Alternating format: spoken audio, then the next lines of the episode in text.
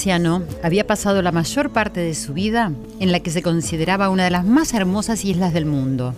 Y ahora que había regresado a la gran ciudad para pasar en ella sus últimos años, alguien le dice, tiene que ser fantástico haber vivido tantos años en una isla que es considerada como una de las maravillas del mundo. El anciano reflexionó unos momentos y dijo, bueno, para serle sincero, si yo hubiera conocido la fama de la isla, la habría mirado con más detenimiento. Las personas no necesitan que les enseñen a mirar, necesitan tan solo que las libren de las escuelas que las ciegan, dijo Anthony de Melo en la oración de la rana. Y así damos comienzo a este corazón valiente. Muy buenas noches y muy bienvenidos a esta nueva emisión de Corazón Valiente, el poder de los valores. Un recreo, una especie de recreo que nos tomamos para pasar un lindo momento, mientras encontramos herramientas para contrarrestar las malas noticias que los medios nos reiteran una, una y otra vez. Un encuentro de corazones, de corazones valientes que nos animamos a reflexionar, a buscar la verdad, a lidiar con la impotencia muchas veces, ¿cierto? Y siempre juntos encarar alternativas para mejorar la calidad de vida. La calidad de vida de uno a lo mejor solamente, o de dos, o de tres personas, pero siempre suma, ¿cierto? Como el granito de arena, que uno más uno van haciendo esa gran masa de arena que conocemos. La alegría de encontrarnos como cada semana ya para mí suma un montón, de escucharnos, de abrir nuestros corazones por elección, para recibir las vibras de amor desde acá, desde la Radio Nacional, la radio de todos, de todo nuestro equipo, con nuestra querida productora Irene Rose, mi querido productor Ale Segade, nuestro operador técnico Javier Schiavone. Un beso para todos y de todos ustedes, desde tantos rincones de la República Argentina y del resto del mundo, de todos los países que nos siguen y que nos escuchan cada vez más. Un placer para mí, un honor contar con todos ustedes. Estoy muy agradecida, como les digo siempre, y también de todos los comentarios que me ponen en las redes sociales y de todas sus opiniones, que de esto se trata este programa, de escucharnos, de indagar, de que cada uno de nosotros pueda sacar su sabiduría de ahí adentro. Y bueno, y va llegando, va llegando el final de un año intenso, aunque falta un poquito. Tiempos de cambios globales, ¿cierto? Muchos procesos de cambio en relación a la educación, a la educación sexual, a los cuidados y la prevención del bullying, a decirle basta a la discriminación, cambios para la inclusión social, por los derechos de todos, los derechos y la visibilidad de las mujeres, el aborto, el lenguaje inclusivo, muchísimas cosas están sucediendo. Mi forma de pensar siempre me lleva a considerar a la educación y el hambre como las bases del buen funcionamiento de las sociedades y de las naciones. Ustedes lo saben porque lo digo a menudo. No ignoro las responsabilidades de las instituciones, de las políticas públicas y el rol del Estado, pero yo sigo creyendo que todo ello funciona con personas. Y somos las personas, y no solo los niños y los jóvenes, quienes debemos replantearnos la educación que tenemos. Quizás la calidad educativa sea uno de los problemas más serios que tenemos en nuestro país. El estado de situación de nuestra educación lo está demostrando. El derecho a la educación lo tenemos que garantizar entre todos, ¿cierto? Eso se escucha mucho, pero la pregunta es ¿cómo? ¿Cómo? Y para abordar esta problemática me parece muy interesante la introspección. Sí, ver cómo nos comportamos nosotros en sociedad, en nuestro trabajo, con nuestros compañeros, con nuestros hijos, con las ideas que nos gustan y con las que no nos gustan, con los debates, en fin. Un sinnúmero de preguntas que si empiezan por nosotros mismos ya nos ubican en otro contexto en relación a lo que está pasando, ¿cierto? Después de todo, el fin de la educación es el carácter. El carácter es el arte de hacer el mejor uso de las potencialidades esenciales internas.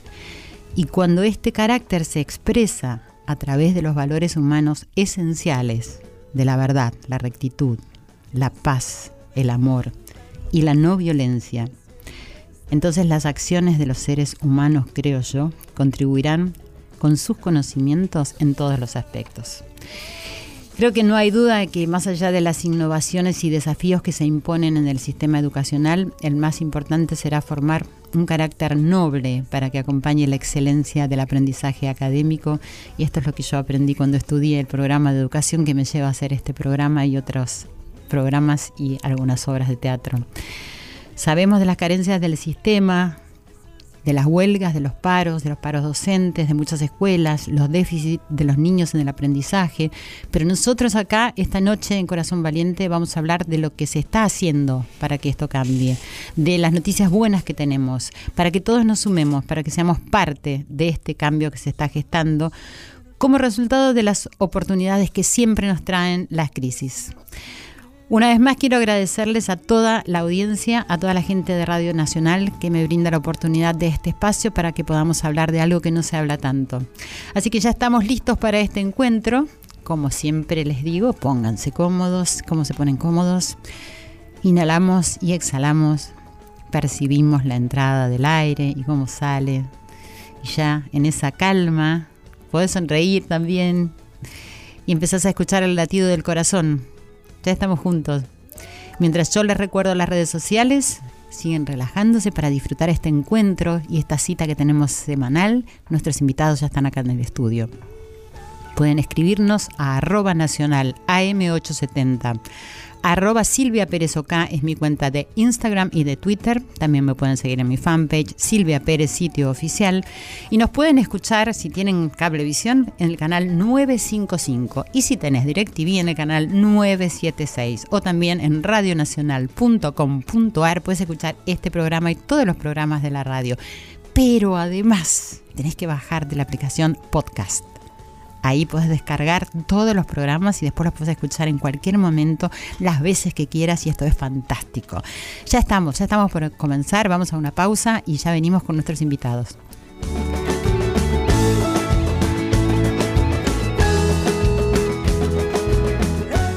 Corazón Valiente, con la conducción de Silvia Pérez.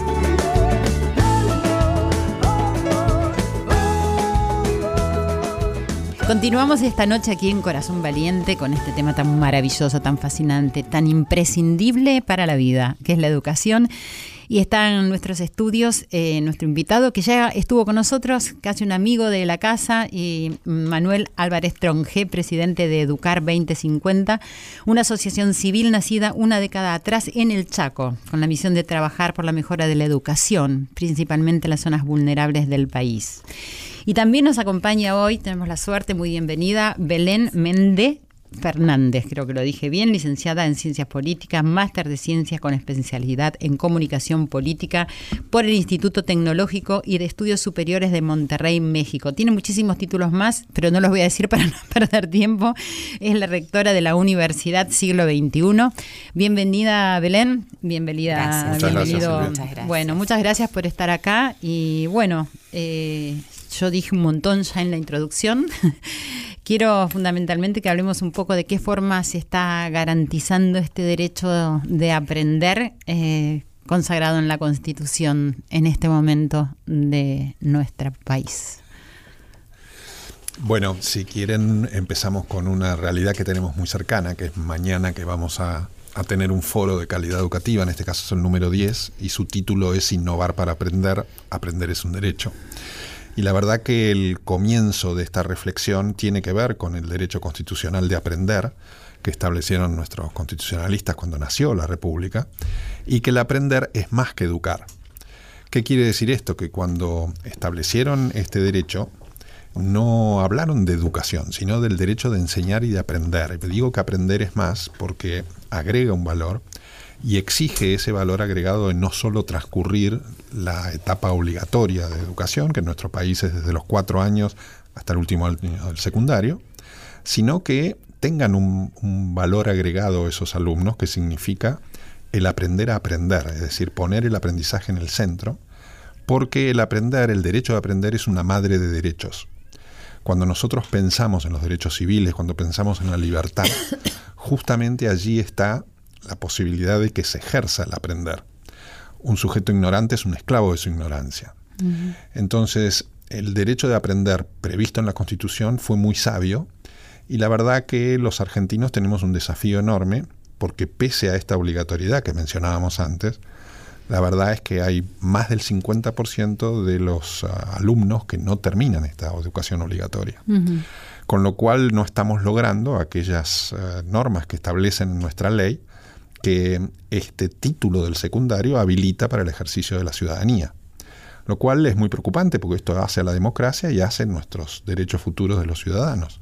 Con lo cual, si vemos que este panorama, además de que el 50% no termina, de los que sí terminan, tienen muchos problemas de aprender, de aprendizaje. Lo vemos en las pruebas, en las evaluaciones que se mm. hacen año a año. En este caso las pruebas a aprender, que indican, por ejemplo, que el 70% de los chicos evaluados en el último año del secundario no pueden resolver un ejercicio simple de matemáticas y un altísimo porcentaje no comprende lo que lee.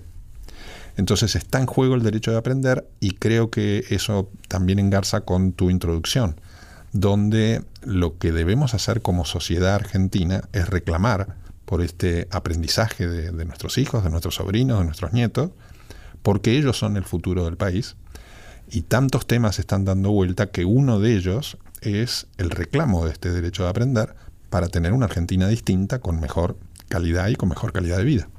¿Y el resultado de estas pruebas que se hicieron eh, fueron determinantes como para poder llegar a este concepto de aprender? Mira, el hecho de que se llamen así ya es bueno, porque estamos poniendo el centro del aprendizaje y en el centro de escena el alumno, a quien todos tenemos que mirar. La verdad que las pruebas, los resultados no son muy buenos, hay algunos resultados buenos y hay siempre buenas noticias. por ejemplo, en los resultados de ciencias en la primaria, dieron una mejora, una mejora de nueve puntos, una serie de cosas que podemos mirar con atención y después se devuelven a las escuelas en una forma reservada a cada una de las escuelas para que las escuelas trabajen con esos resultados y pongan el foco en aquellas cosas que están más débiles. Lo bueno es que tenemos por lo menos el termómetro que nos mide la fiebre, sabemos qué fiebre tenemos y ahora tenemos que empezar a trabajar. Supongo que también el foco tiene que estar puesto en los docentes y en los padres, ¿no? Después vamos a hablar de eso, vamos a hablar un poco con, con Belén. Belén es eh, rectora de la Universidad Siglo XXI y mañana, mañana no, hoy mismo, porque hoy ya es viernes, en este momento que está saliendo el programa, vas a participar del décimo foro de este Innovar para Aprender. ¿De qué manera llegás al proyecto 2050 y cómo va a ser esa participación? El proyecto 2050 para nosotros pone eh, un desafío muy fuerte para la Argentina en un escenario de debate y de construcción y por lo tanto habla mucho de nuestra propia ideología como universidad. Nosotros creemos que con este diagnóstico que ustedes hacen tan claro de un país que tiene una deuda educativa muy profunda y una deuda de construcción muy profunda, eh, hay iniciativas y proyectos que nos alientan y que nos muestran que hay caminos individuales que van sumándose en una propuesta colectiva. Y bueno, hace unos años eh, conocemos el trabajo que Manuel ha liderado eh, trabajamos juntos en algunas iniciativas, sobre todo desde el punto de vista del segmento de la universidad, que es lo que nosotros hacemos en todo el país. Nuestro proyecto es un proyecto de inclusión. Somos una universidad orgullosamente cordobesa, pero nacional. Hoy estamos en 350 lugares en la Argentina porque nuestra búsqueda fue llegar a esos lugares de la Argentina desde una, una gestión privada a democratizar la educación superior. Eh, y bueno, eh, la participación de mañana va a ser teniendo mucha mm, eh, apertura a entender cuáles son las producciones de los propios alumnos y cuáles son sus procesos de desarrollo creativos para exponer una idea, para emprender un nuevo proyecto y cómo se hace esa amalgama entre el secundario y la universidad. Nos hemos pasado décadas en la Argentina echándonos la culpa de nivel a nivel. El alumno del primario con el del secundario, el sistema universitario, que no llegan preparados los chicos eh, para cada tramo. Y yo digo que es momento de hacerse cargo de que realmente en su conjunto ah, mm, hay muchas señales de fracaso, ¿no? Entonces es hora de ponernos codo a codo y elevar esos alumnos en el nivel que los recibamos para un mundo extremadamente y exponencialmente cambiante y competitivo, porque esta realidad que describimos de la Argentina está eh, inserta en un contexto de muchos desafíos. Mientras nosotros debatimos cosas o cuestiones de bases, como por ejemplo el acceso o el derecho a educar, eh, el mundo nos muestra y nos pone en jaque a las propias instituciones.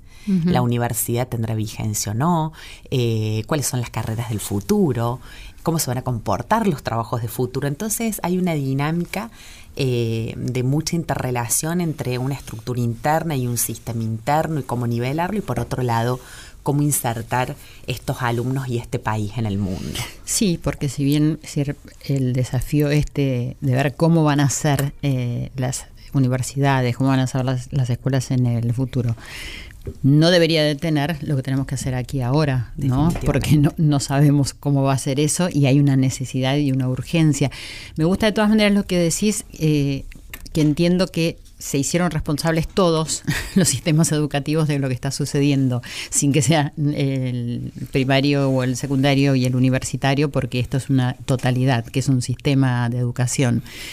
Más allá de las palabras, que estamos en radio, obviamente nos están escuchando todos y, nos tenemos que hacer escuchar y además de escuchar después lo, que recibimos de la audiencia. Yo quiero saber qué, cuáles son los hechos, sobre todo vos, Manuel, que hace tiempo que empezaste acá con tu colaboración en el Chaco, lo hablamos la otra vez cuando viniste, y han pasado muchos años. Eh, supongo que debes estar bastante contento con la envergadura que está tomando este proyecto, pero al mismo tiempo quiero saber qué hechos concretos, más allá de la toma de conciencia, que eso la siento y creo que todos lo estamos sintiendo, es decir, que estamos dándonos cuenta de la necesidad de la educación. ¿Hay avances? ¿Hay eh, algo concreto que me puedas contar que haya sucedido a lo largo de estos años? Sí, hay avances y yo creo que un principal avance es que la sociedad empieza a hablar de educación, lo cual no es menor, es decir, que una sociedad converse de los temas educativos en un asado de un domingo ya es importante porque empezó a entender esto de la calidad educativa, esto de lo que hablábamos antes, que aprender es más, no es solo estar en la escuela, sino que esa inclusión, que se considera así, incluirlos en el sistema, es inclusión de conocimiento. Entonces cuando se empieza a conversar sobre esto, ya es un paso adelante, y yo me acuerdo siempre que hace unos años, cuando hablábamos de evaluación, hablábamos de los exámenes PISA y se pensaba que era una pizza, una pizza. Sí, sí, tal cual. Con lo cual, este, no voy a poner el foco en que este, los exámenes PISA son la gloria, pero sí nos mostraron una evaluación internacional de países vecinos, de países asiáticos, europeos, pero que nos empezaron a indicar un estándar y dijeron, miren, la Argentina está muy abajo, éramos de los últimos países y, todavía no hemos subido, Latinoamérica no está bien. Pero vayamos a un avance concreto, las evaluaciones, lo que hablábamos antes, las evaluaciones aprender, hoy tienen un lugar en los medios, salen cada año, bueno, ahora se está hablando de que ya no van a ser para, para el secundario, no se va a tomar este año, que va a ser eh, bianual. Pero lo importante es que la sociedad empieza a tomar conciencia de que es necesaria una evaluación y que inclusive los padres, la educación deriva del verbo amar, los padres quieren que sus hijos sean mejores.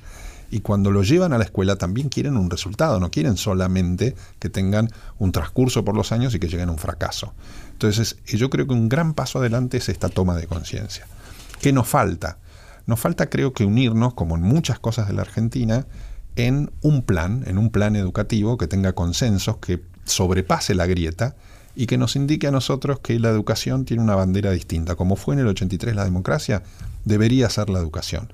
¿Por qué? Porque estos niveles que hablábamos antes, no son lógicos para una Argentina. Argentina supo tener la mejor educación en el continente, tuvo ejemplos mundiales y lamentablemente hoy estamos allá abajo. ¿Cuál este, sería la razón, según el punto de vista tuyo, Manuel, y tuyo, Belén, por lo cual, es decir, habiendo tenido una educación de tan buen nivel, hayamos caído en este lugar? ¿Qué es lo que ustedes creen que provocó eso? Mira, son, son muchas causas, no es una sola y ha transcurrido a través de los años. Eh, la verdad que si uno mira para las décadas que empezaron las evaluaciones, por ejemplo, ya por el fin de los 90, de año 2000, Argentina estaba entre los líderes de Latinoamérica. Hoy en las últimas pruebas TERCE, que son las regionales de la UNESCO, por ejemplo, en lectura de sexto grado estamos novenos. Este, entonces, yo creo que ha habido una serie de cuestiones donde no hay un responsable, todos lo somos, los mismos eh, sociedad que hemos dejado de algún modo esta responsabilidad y hemos tercerizado la educación en decir deposito mi hijo en una escuela. Y la verdad que esta educación necesita de la participación de los padres, de la participación de la familia, de la participación, por supuesto, de los docentes y los maestros que tienen una llave muy importante y la escuela, pero también los medios, también la sociedad civil. Y creo que esto es lo que de vuelta veo como positivo. La sociedad argentina empieza a tomar conciencia de esto. Parecería como que el sistema educativo se quedó en aquella etapa y como que no acompañó la evolución y transformación. decir, como que nos quedamos tranquilos, Silvia, la verdad. Claro, hay un sistema, ya está ahí. Y, la respuesta que vos escuchás en general es la educación de mis hijos está bien, la educación del país está muy mal. Claro. Entonces, si todos contestan ellos, quiere decir que no hay peor ciego que el que no quiere ver. Y la toma de conciencia de los padres a mí me parece como que es básica. Y, la responsabilidad del Estado también, porque eh, no hay fuerza más poderosa que el Estado, ¿no? Y yo creo que cuando el modelo de país eh, no está definido, es muy difícil definir y acompañar un modelo educativo. Y me parece que el rumbo se perdió sistémicamente. Por lo tanto, estas implicancias para la educación existen. Cuando uno ve algunas experiencias de otros países, por ejemplo, que desarrollan proyectos energéticos o proyectos productivos a la luz de las universidades, en este caso, eh, uno ve una amalgama eh, que agrega valor en una misma dirección. Eh, Argentina, por ejemplo, a nivel universitario, concentra una matrícula en dos o tres carreras fundamentales de una manera eh, muy grande, los abogados, los contadores, los administradores, y esa matrícula muchas veces no se diversifica porque la industria o el mundo productivo no toma esos egresados para desarrollar un espacio en particular. Entonces hay una trama de construcción integral del proyecto país y del proyecto educativo que ha quedado vacío eh, o carente de protagonismo, ¿no? Es interesante. Es interesante lo que dice Belén y te un inciso nomás. Fíjate, la ley de educación nacional dice que la educación es prioridad nacional. Y a lo que apunta Belén es a ese propósito de país que dice, bueno, muy bien, mi educación es el futuro. Como lo hizo Singapur, como lo hizo Corea, o como también lo hicieron países vecinos, que empiezan a mejorar, no es que estén en la gloria, ¿eh? pero han mejorado sistemáticamente desde hace 10 años, 15 años. Porque la mirada de la óptica es diferente. Exacto, y porque ponen una prioridad acá. El propósito de país está muy relacionado a esto que dice Belén, que es el eje, ¿no? Sí, eso es algo muy importante y que, quería preguntarles a ustedes. Ahora nos vamos a ir a una pausa eh, sobre decir cómo se llega con todo lo que están trabajando y muchísima gente que está trabajando para mejorar este, este sistema educativo a el Estado, a las políticas públicas y también a saber qué dicen y cómo participan los jóvenes. Pero me ponen la musiquita, me tengo que ir a una pausa. ya volvemos. Empieza a vivir Corazón Valiente, segunda temporada en Nacional. Continuamos en Corazón Valiente. Está en tus manos ser feliz. No dudes más y cree en ti. Empieza a vivir. Acá estamos en Corazón Valiente, el poder de los valores, dándole un lugar importantísimo a los valores. Estamos con Manuel Álvarez Tronje por Educar 2050 y con María Belén Mendé, eh, rectora de la Universidad Siglo XXI, y que mañana van a estar ambos con muchísima gente más. Eh, mañana no, vuelvo a decir, hoy mismo, a las 9 de la mañana comienza el, décimo foro por... Eh, innovar para aprender. Estábamos hablando, eh, o yo les había preguntado, es decir, que me interesaba el tema de los jóvenes, que sé que se les ha dado participación y algo que se llama Hackathon 2050, que quiero, Manuel, que cuentes cómo vino la idea del hackathon, que está muy buena. Muy bien. Bueno, el hackathon es una idea que nace con los hackers. Los hackers se juntaban para trabajar juntos en diferentes softwares. Y lo que nació de ahí es un trabajo colaborativo muy importante que las empresas empezaron a mirar con atención y se empezaron a hacer hackers eh, hackatones tecnológicos. Y en algún momento empezaron a hacer otras cosas y entre ellos dijimos, bueno, vamos a hacer un hackathon con jóvenes del secundario. Y entonces reunimos alrededor de 100 chicos de diferentes eh, colegios, de diferentes escuelas, gestión privada, gestión pública, nivel socioeconómico alto, bajo, etcétera. Y los reunimos con eh, una, digamos, tecnología para hacer este hackathon, para que sea ordenado. Ellos se pusieron a trabajar en equipos, se formaron 20 equipos y presentaron ideas y de los que ganaron van a presentar mañana en el foro sus ideas para mejorar la educación en su escuela. Hay un eje central que ellos están pidiendo, que, es bueno contárselo a la audiencia, que es que piden ser escuchados. Y piden ser escuchados con, con toda lógica diciendo que mm, ellos ya están preparados para hablar y para cambiar opiniones sobre su educación, y así como se les pide y se les exige votar por, un, presidente, quieren también votar por su aprendizaje. Claro. Este, y con esa lógica han dado ideas este, sumamente interesantes y te diría conmovedoras con mucho de lo que han expresado, por ejemplo, de alguna escuela, de las escuelas que, vinieron de, nivel socioeconómico más bajo, dijeron, nosotros no queremos salir de la escuela, porque la escuela es nuestro ambiente, y lo que proponemos para mejorar nuestra educación es decorar la escuela, decorarla, poner pensamientos, poner reflexiones, poner cuadros, poner colores, cambiarlos todos los meses. Eh, digamos, desde ese punto de vista hay muchas ideas similares, muy conmovedoras y muy potentes. Sí, solo estas dos que decís son muy conmovedoras y muy humanas. Muy humanas. Que eso es maravilloso. Belén, sí, que tenemos en línea, es decir, a Laura Alcocer, pero eh, decime lo que pensás. Solamente, solamente un comentario que tiene que ver con esta búsqueda de los jóvenes, ¿no? Nosotros siempre reflexionamos qué es realmente un proceso educativo. Es trabajar sobre la autoestima de las personas.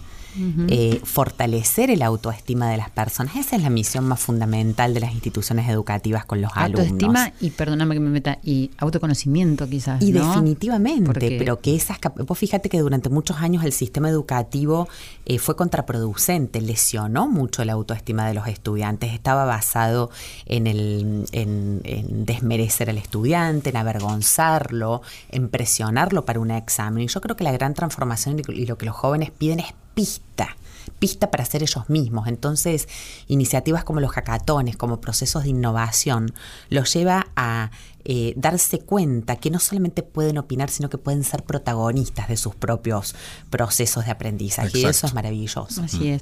Vamos a, dar un momento para decir, darle la bienvenida a Laura Alcocer, que es licenciada en psicología, directora de CETECO y es entrenadora en el método Kiva, de origen finlandés, que tiene mucho que ver con lo que estamos hablando. Eh, buenas noches, Laura, ¿estás ahí? ¿Qué tal? Buenas noches. buenas noches a todos. Bienvenida. Sí, te escuchamos perfecto. ¿Todos? Ah, perfecto. Acá dicen todos que sí. Bueno, muy bienvenida, Corazón Valiente. Estuviste escuchando algo. Bueno, y eh, el tema en el que vos estás eh, involucrada es algo muy importante que está sucediendo y para mi modo de estar tiene que ver con la falta de práctica de valores humanos sin ninguna duda, que está dentro del marco de la educación. Eh, contanos un poco qué es este método Kiva y cómo se introdujo acá en la Argentina y dónde está funcionando. Bien, bueno, les cuento. Em, este método nace justamente en Finlandia, en un momento en que en Finlandia no estaba número uno o en los primeros lugares como está ahora en educación. Así que es muy meritorio porque el Ministerio de Educación de, Finlandia fue el que justamente eh, propuso a la Universidad de Turku que creara un programa para prevenir el acoso escolar. Eh, porque es como una inversión que hicieron en educación porque sabían que esto iba a mejorar el clima y que esto iba a tener obviamente una adherencia mayor de los alumnos y un nivel de motivación diferente. Y bueno, esto fue por eso hace muchos años atrás, en el 2009, fue que se empezó a, expandir a otros lugares de, de, Europa, es decir, empezó en Finlandia, pero el trabajo, digamos, de investigación de, de, la universidad ya venía con muchos años de anterioridad. Eh, y este método, bueno, fue se fue expandiendo y también eh, llegó también a la Argentina, eh, desde hace tres años atrás. ¿Y dónde funcionan? ¿En escuelas eh, privadas o escuelas públicas Están, también? eh, sí, porque por ahora la, el método está, eh, digamos, en, en Argentina está todavía en inglés. Entonces Ah. pueden acceder, acceder escuelas eh, privadas eh, y bilingües. Así Ajá. que en ese sentido es un método que por ahora eh, tiene sus restricciones, es decir, por, por justamente Por el tema idioma, del qué lenguaje. raro. ¿Y por qué no, no se puede traducir? Y bueno, sí, obviamente que se podrá, pero bueno, hay otras cuestiones que ya no dependen de nosotros, eh, capacitadores, este, pero ya se, se les va a buscar la vuelta para que puedan ser más las escuelas. En total son 11. 11 Eh, escuelas en las que está funcionando. Ajá. Eh, Claro. ¿Podés describir brevemente el método? Sí, el- en realidad es un programa de tres años, Eh, que no se puede reducir a uno, a seis meses, porque justamente es un programa preventivo y que está sumamente estructurado. Eh, lo bueno que tiene, eh, a diferencia de otros programas, es que, eh, digamos, está dividido en encuentros, eh, son en 10 encuentros por año, eh, en- se trabajan dos encuentros por mes, eh, y todo tiene un hilo, ¿no? O sea, se trabaja en un primer año, después esos chicos pasan al otro año, se vuelve a trabajar sobre, digamos, temas muy similares, pero tienen todos un hilo, un hilo conductor. Entonces, ahí se trabaja netamente en lo que es prevención. Entonces, justamente los acá nosotros tenemos una política más bien intervencionista en Argentina, lamentablemente, ¿no? Perdóname, sí. los casos, No te estoy entendiendo bien. O sea, ¿lo, lo están ofreciendo como una materia en, lo- en las escuelas No, que se está dando? no, no, no. Eh, es el programa, lo hacen de forma transversal, no es parte de la currícula escolar. Sí. Pero, digamos, lo, lo hacen los docentes, justamente lo, lo vienen trabajando antes de que empiece el año eh, para ver cómo lo insertan, porque lo trabajan diferentes docentes. Es decir, puede, puede aplicar el, el método, digamos, un encuentro, eh, una docente de lengua como puede hacerlo una de inglés. Es decir, eh, lo importante es armar un equipo dentro de la institución para que lleve adelante el programa, que va a ser durante tres años. Entonces hay, eh, se forma a todo el colegio, es decir, no se forma solamente a los docentes que van a aplicarlo, sino que se forma, se hace una capacitación inicial a toda la institución, a todos, desde los de limpieza hasta los chicos, padres y docentes y personal no docente. Es decir, todos están formados en lo que es el programa y, que a partir de ese momento esa escuela va a ser una escuela KIVA, que significa amable, digamos, en fines. Ah, ajá, o sea que la, la escuela se transforma en una, en una escuela kiva. Exactamente. Y Esa es la ideología de todas las escuelas, digamos, que tienen el programa y que empiezan, porque justamente es como un, un cambio de filosofía escolar. ¿no? Ese- que involucra a todos, Sin a todos duda. absolutamente. ¿Y se ha elevado este programa, este método al Ministerio de Educación? Y bueno, hubo un intento el año pasado, es decir, habían viajado este, desde Finlandia eh, representantes del ministerio, eh, estuvieron en contacto con, el- en ese momento era el, el mi- ministro de Educación Bullrich, eh, pero bueno, en educación hubo un recorte y entre ellos, eh, la verdad que Kiva eh, fue uno de los que no pudo ser. Eh, que no significa que no lo sea, pero bueno, eso ya no excede, no se excede. Bueno, Sí, sol- solo un comentario, discúlpame no, que no, no, sí, interrumpa. al contrario. Pero mañana en el foro Sí. va a estar la agregada educativa de Finlandia, que viene para ser la representante en toda Latinoamérica y va a residir en Buenos Aires. Acaba de llegar. Este es una chica que habla español, ha estudiado en la Universidad Autónoma de Madrid y seguramente va a explicar este tema ante las preguntas distintas que, que van a hacerse en este panel internacional. Pero es muy, muy importante para la Argentina que ella esté acá.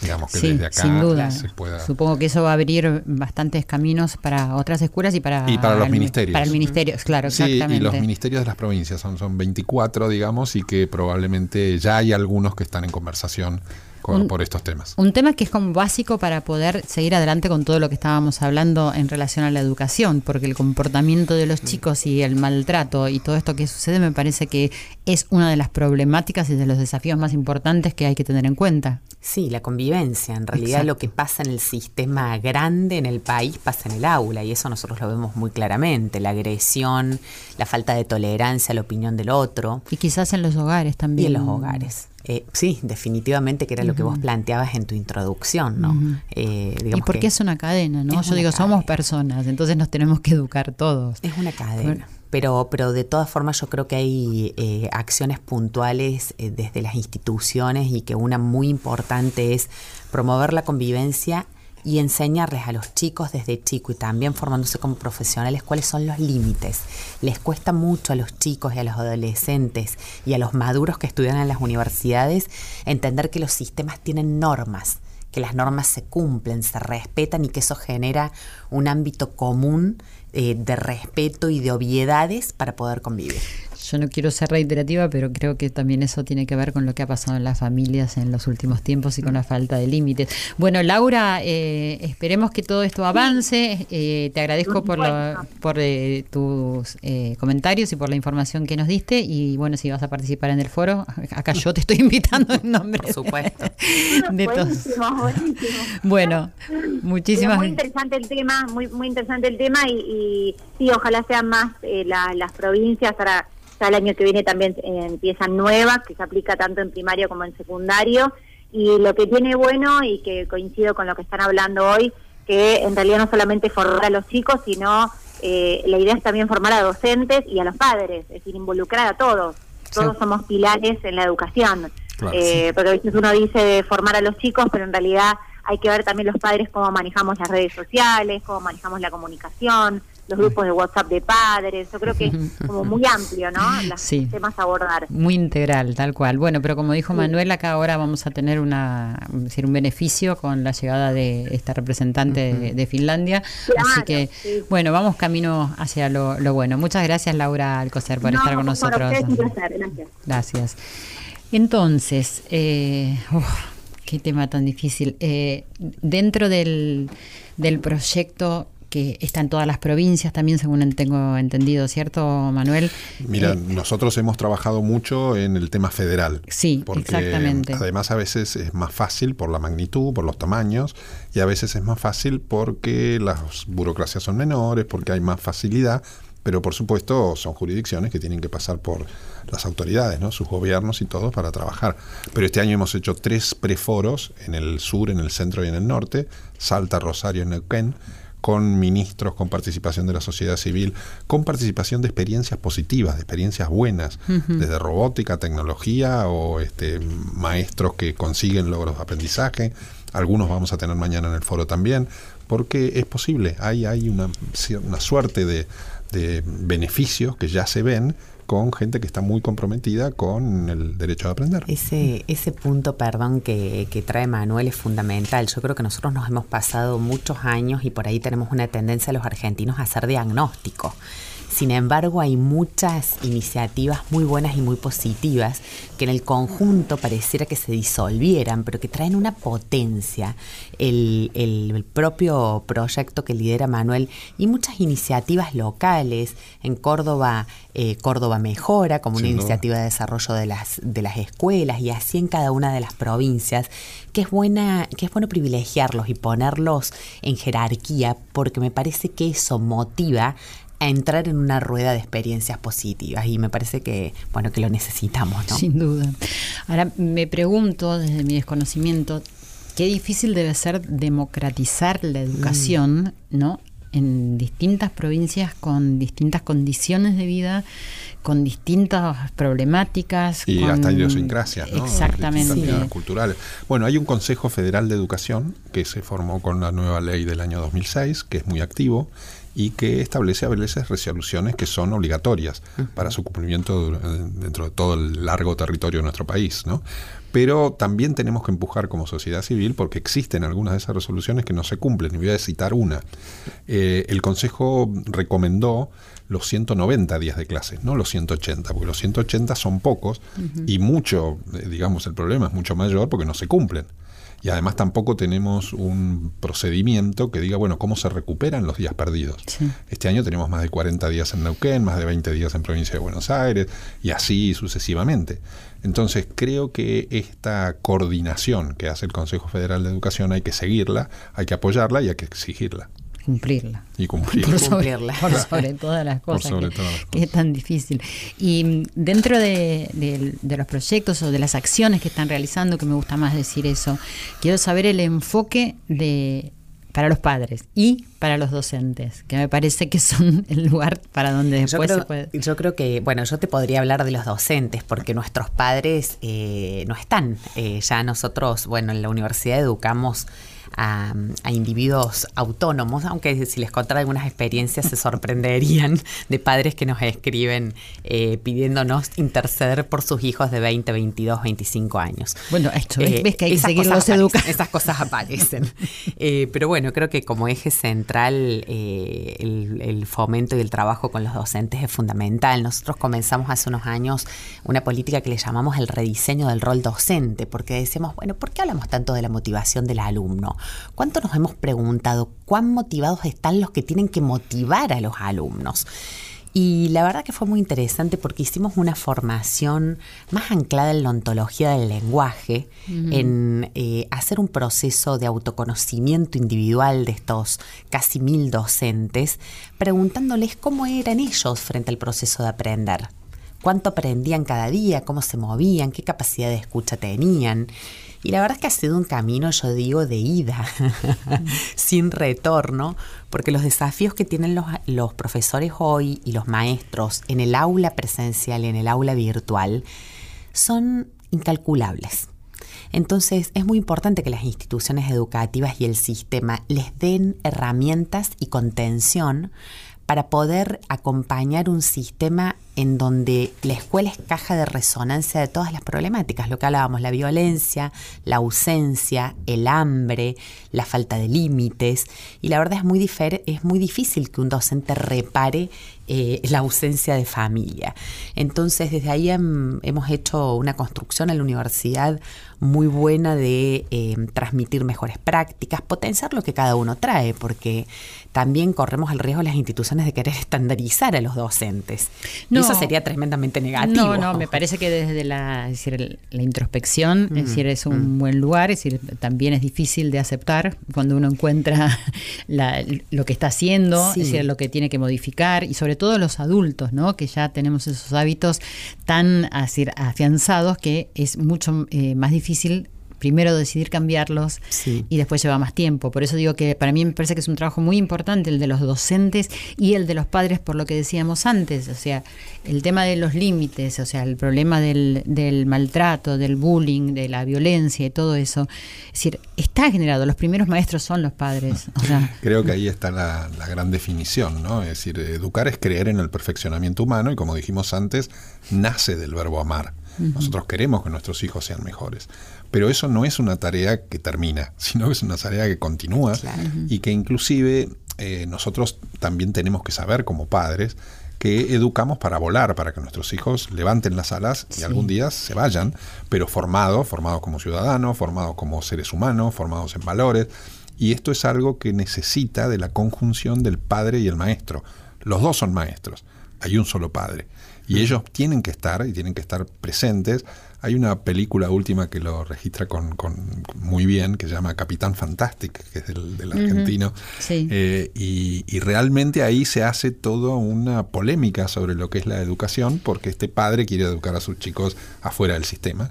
Y después se va dando cuenta de la importancia del sistema con mucho dolor y con realmente está muy bien planteada. Pero es lo que sucede, el padre tiene que estar, los padres tienen que estar y son fundamentales por eso es que cuando reclamamos mejora educativa no nos podemos olvidar de nuestra responsabilidad.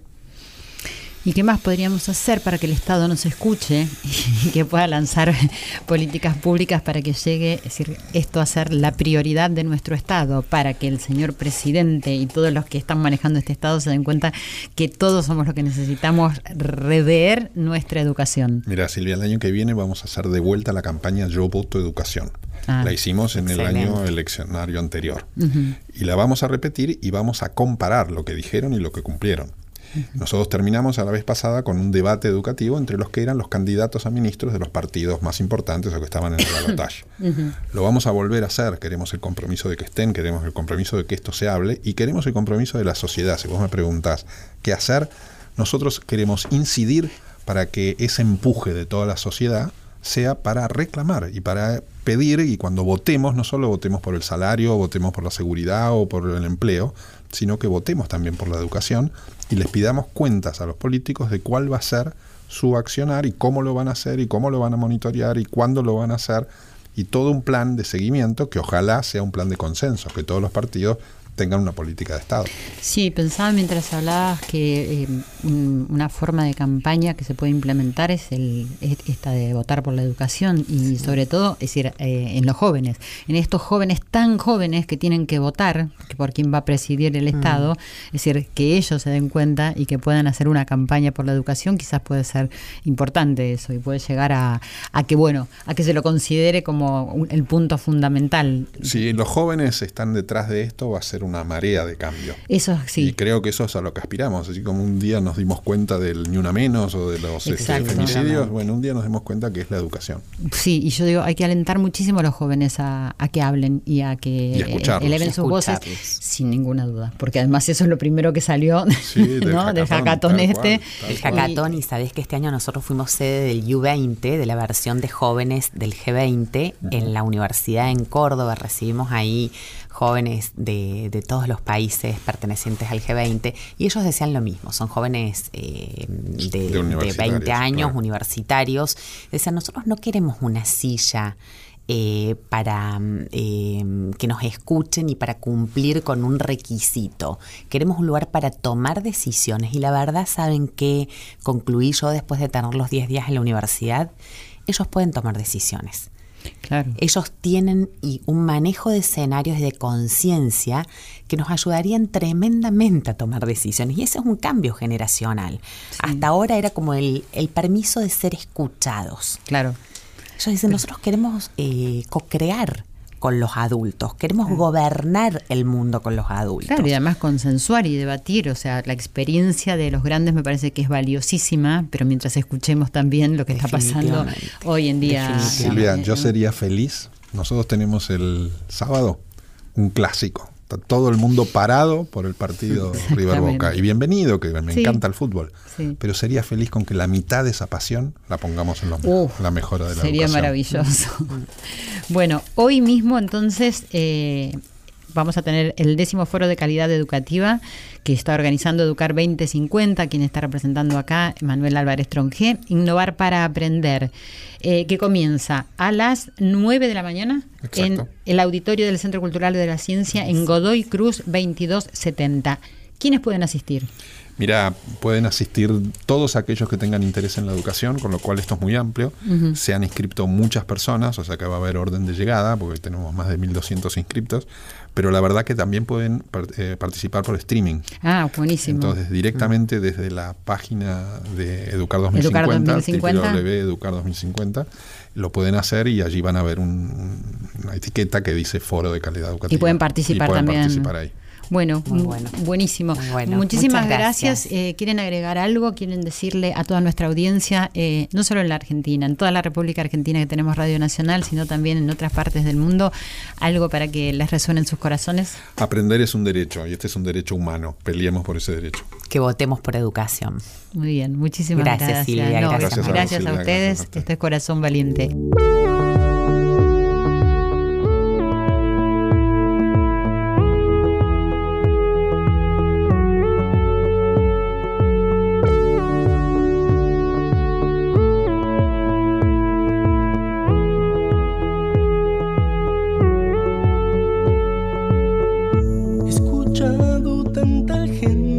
Y así, mientras suena Joel Ansaldo detrás de mi voz, me voy despidiendo de este programa del día de hoy, que espero que a todos les haya llegado al corazón porque es algo que nos compete a todos y que podamos por ahí preguntarnos qué cambios queremos, ¿no? Cómo es la educación que tenemos, la educación que tenemos en la calle, en nuestras familias, con nuestros pares, eh, cómo son nuestras emociones, cómo viabilizamos esas emociones, ¿no? si compartimos nuestro conocimiento, nuestros sentimientos, eh, si hacemos un trabajo colaborando, colaborando con el de al lado, colaborando con nuestra ciudad, con nuestro país si podemos visualizar todo eso, si podemos sentirlo, si puede vibrar ahí dentro nuestros corazones, quizás cuando nos vayamos a dormir y nos levantemos mañana, empecemos a ver qué quiere decir aprender y podamos todos empezar a aprender. Gracias por haberme acompañado, estoy con ustedes siempre. Hasta la próxima.